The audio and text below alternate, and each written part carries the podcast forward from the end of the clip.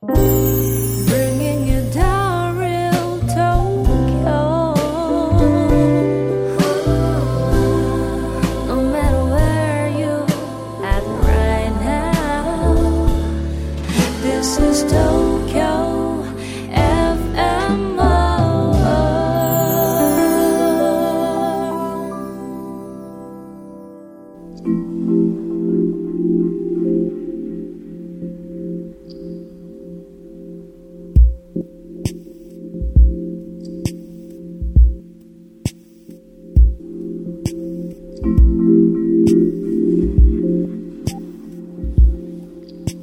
Hello, everyone. How are you doing? My name is Issho Fujita, a Japanese Soto Zen priest. I'm hosting you in Tokyo FM World Zen. With this program, we'd like to offer you a food for your soul to grow, nourishment from Japanese Zen tradition. I hope you enjoy, even it, it's a very brief time. Now, in Japan, it's summer. We are experiencing uh, every day a muggy and hot weather. I'm interested in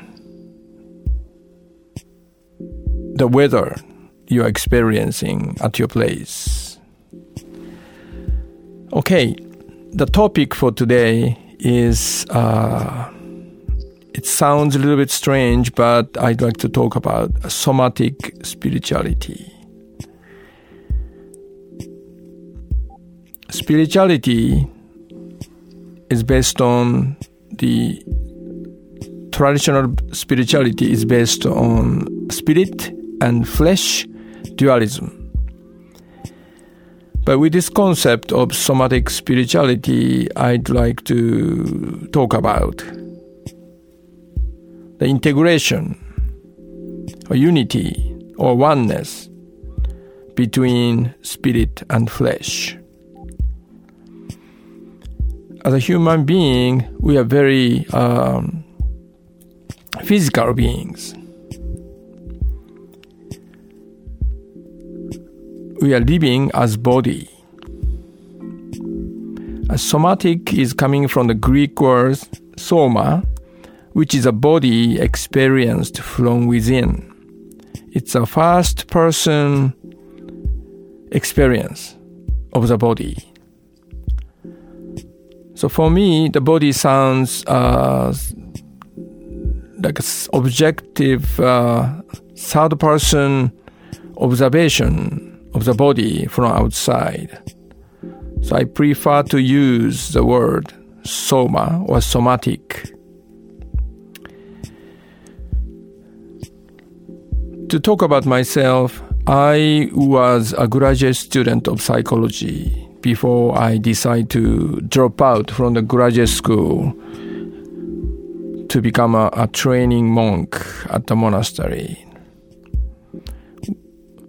The more I practice and, and study the psychology, which is uh, uh, de- developmental psychology, I was interested in how human being developed from infant, toddler, child, and then adolescent and adult.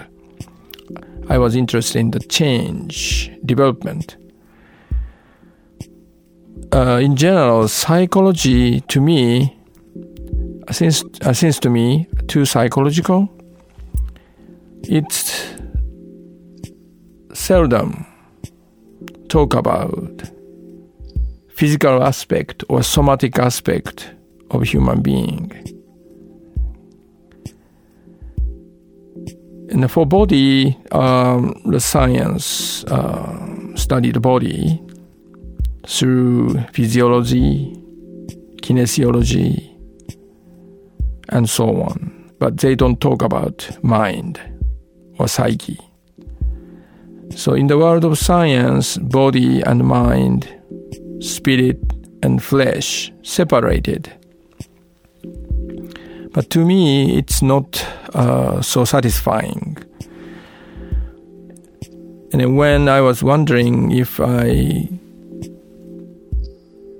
should continue my study of psychology with this frustration, with this doubt, I accidentally encounter with Zen.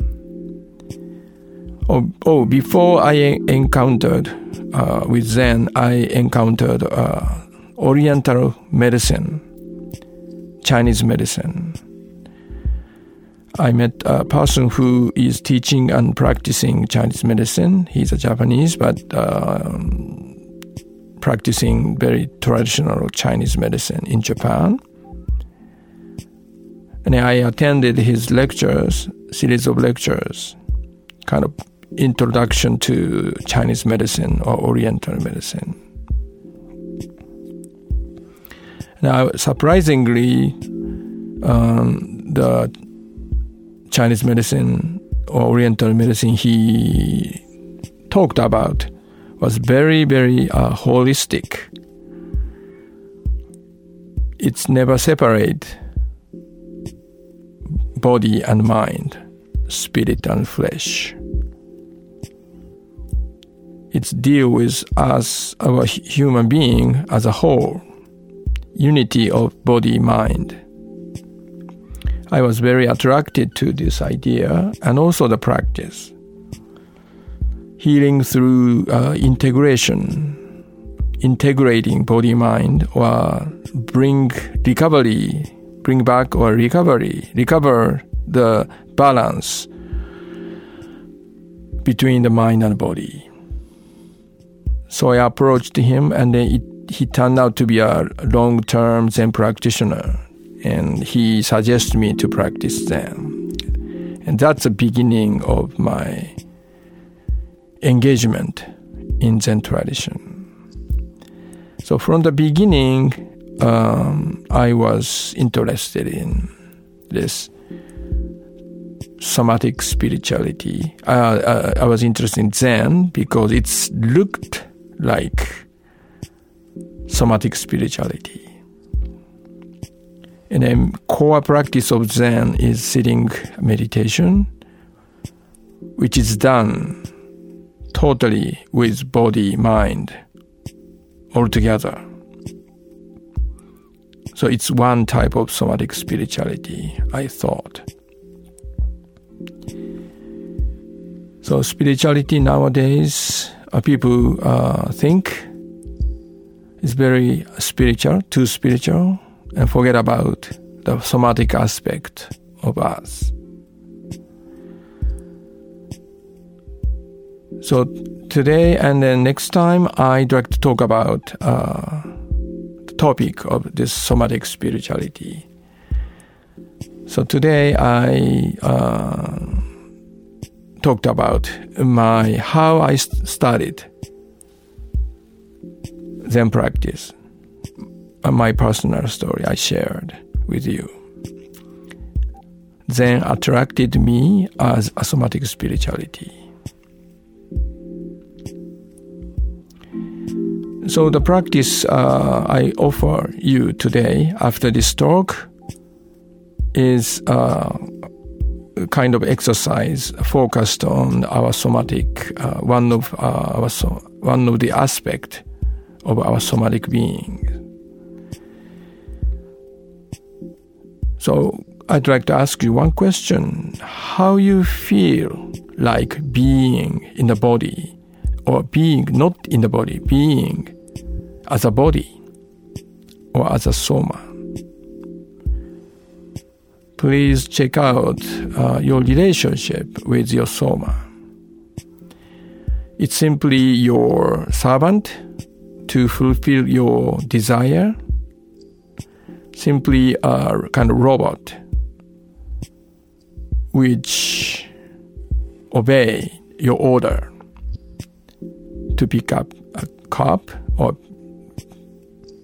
open the door and so on or your soma is more than that. Please think about it.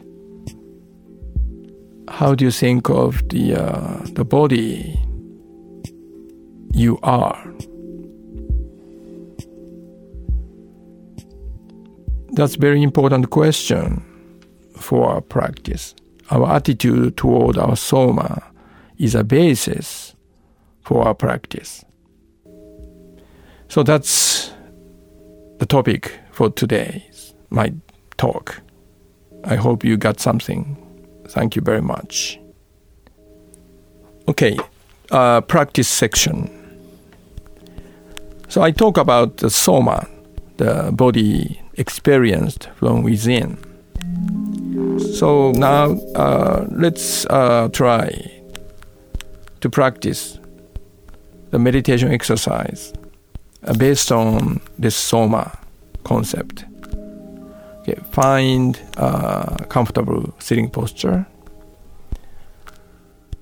on the floor or chair, wherever you are.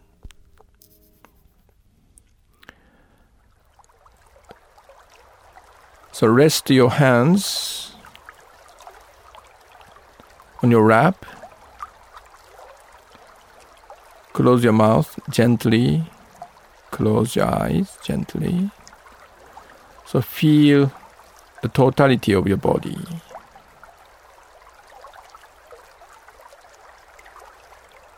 Breathe naturally.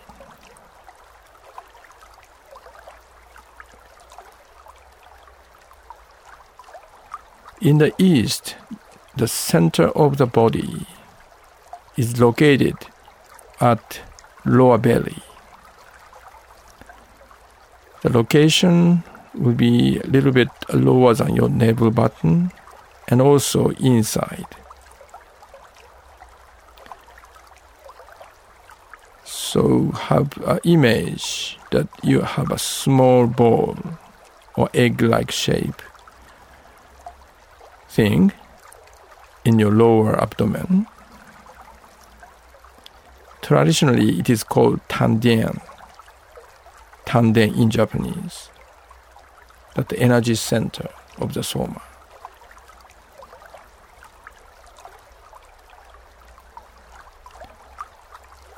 So when you're breathing in, directly breathe into the small ball at your tanden.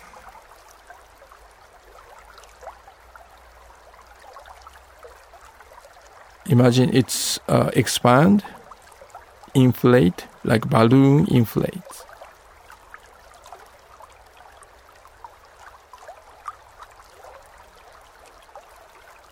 Breathing out, it deflate, contract. So every in breath, the small balloon at your tanden expand. Every out breath, the balloon or egg shaped thing contract. So feel this expanding, contracting, rhythmic movement of the small ball at your tanden.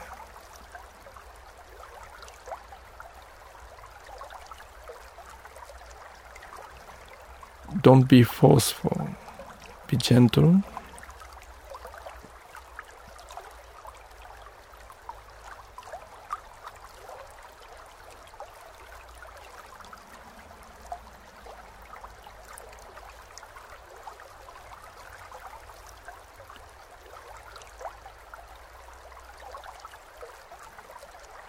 Enjoy the soothing, rhythmic movement.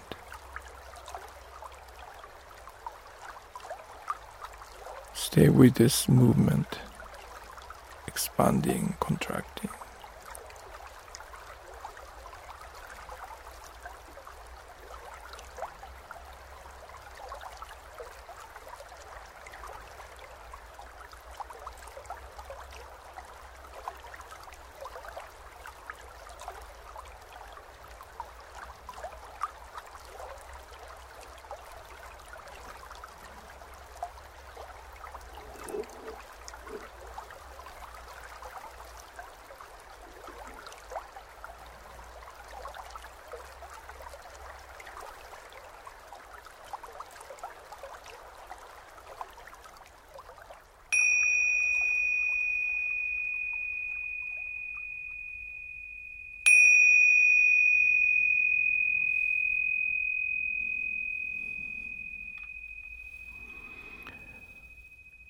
Slowly open your eyes. Be aware that you are sitting in the room or wherever you are. How did you experience being with this expanding and then contracting balloon at your tanden? So whenever you feel you're upset, try to do this exercise, even just a short time, and see what happened to your mind and body. So it's an experiment. So it's beyond a matter of success or failure. Just try and see what's happened and learn something from it. Okay, that's enough for today. I hope you enjoyed it. So have a good day and I hope to see you again. Bye bye.